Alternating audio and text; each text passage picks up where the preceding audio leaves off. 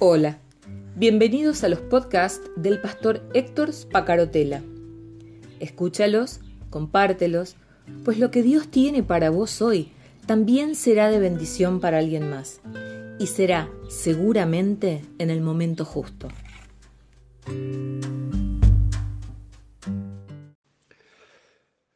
En el libro de Hechos de los Apóstoles, capítulo 19, Estamos transitando Hechos de los Apóstoles para los que no nos vienen siguiendo desde hace alrededor de un mes con estos devocionales que cada mañana se hacen.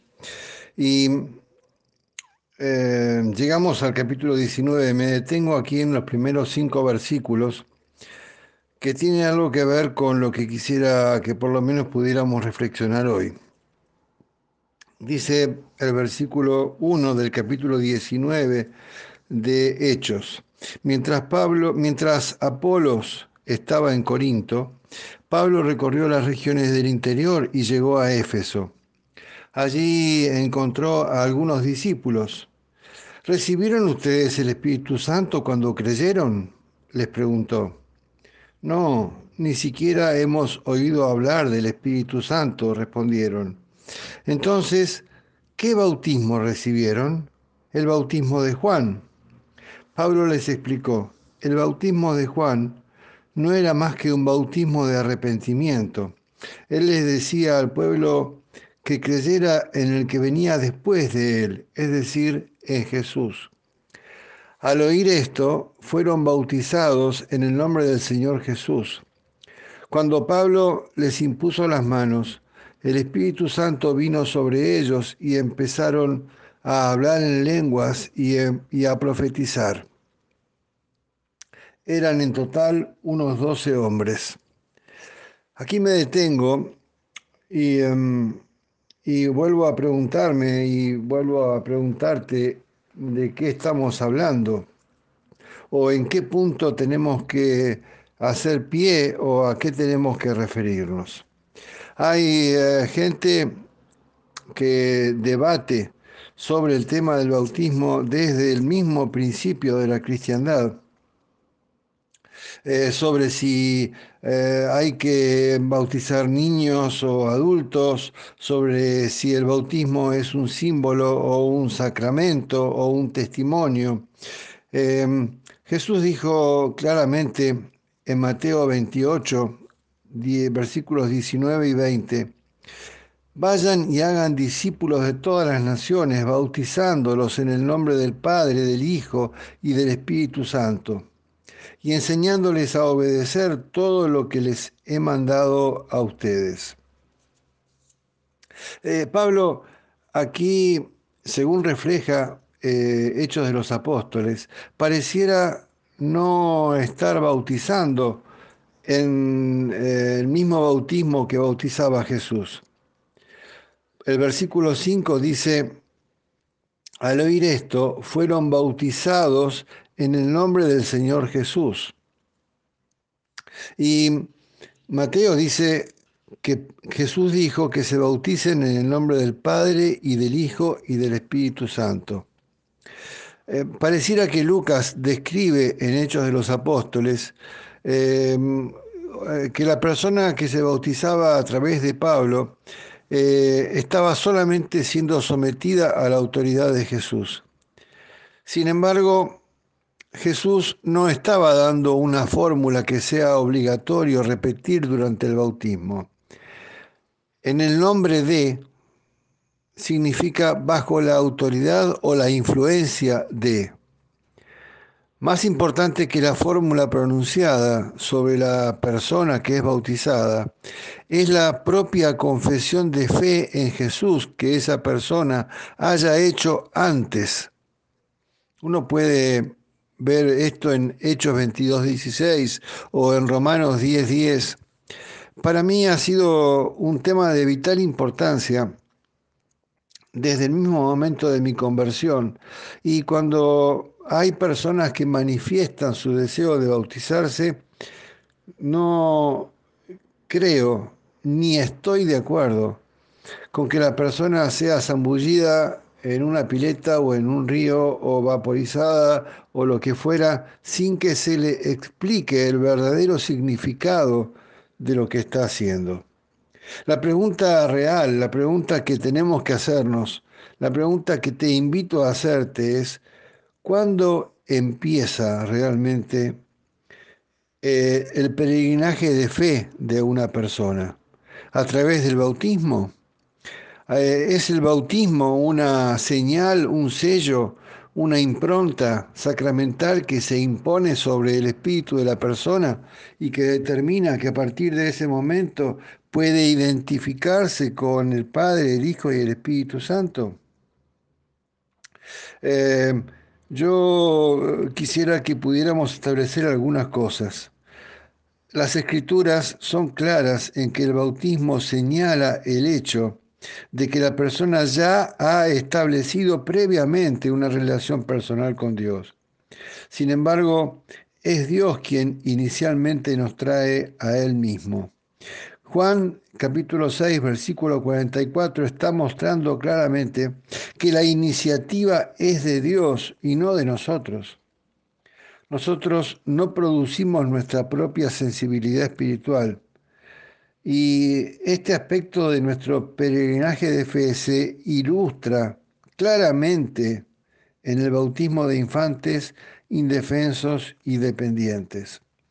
No sirve, y yo pido disculpas porque sé que muchos de quienes me escuchan siguen creyendo en el bautismo de niños. La, la, persona debe ser consciente de lo que está haciendo y debe además manifestar con sus palabras cuál es o cuál ha sido su profesión de fe. La fórmula que yo uso en el bautismo, por lo menos, y en la que yo creo y la que defiendo, es preguntarle al que se va a bautizar públicamente y delante de la asamblea o delante de la familia o delante de la gente que está escuchando.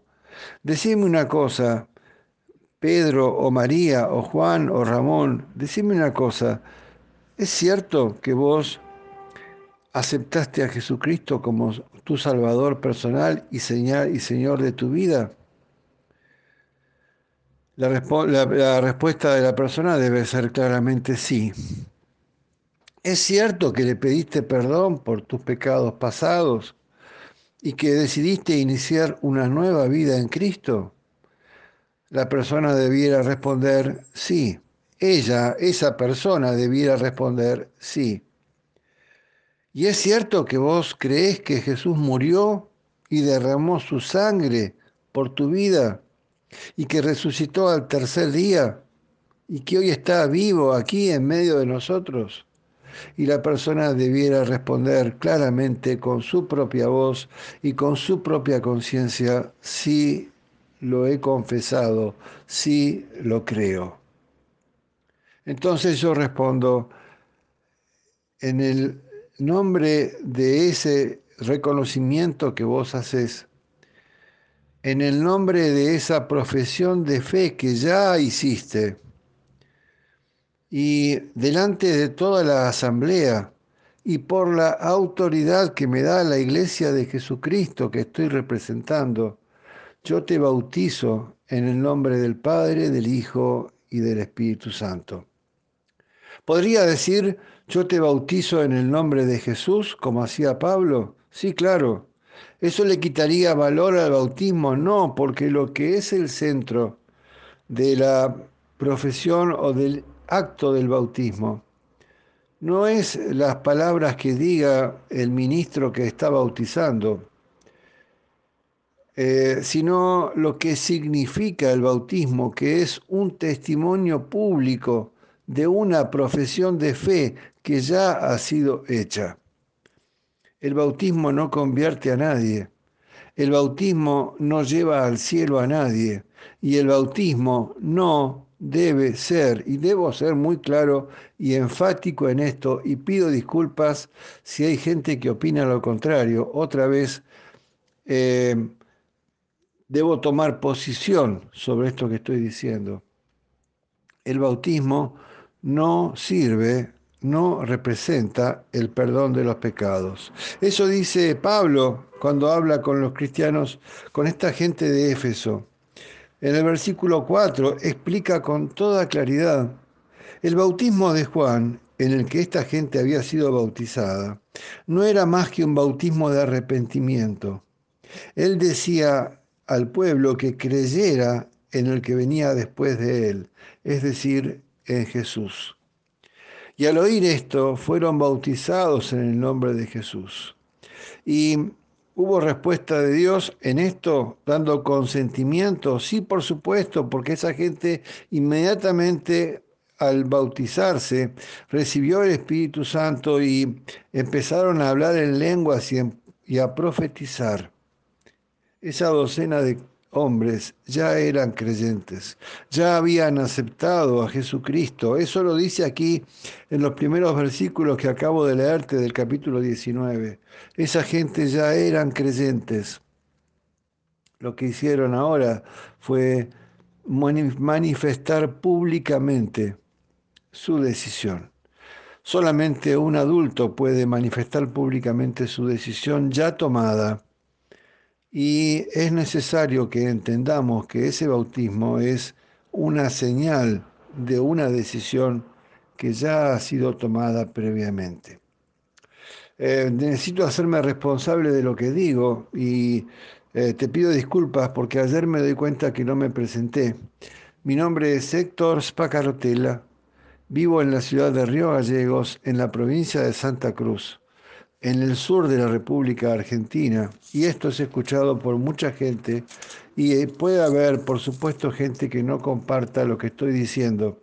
Me estoy apoyando en el libro de Hechos de los Apóstoles, capítulo 19, versículo 1 al 6. Dios te bendiga, hasta mañana.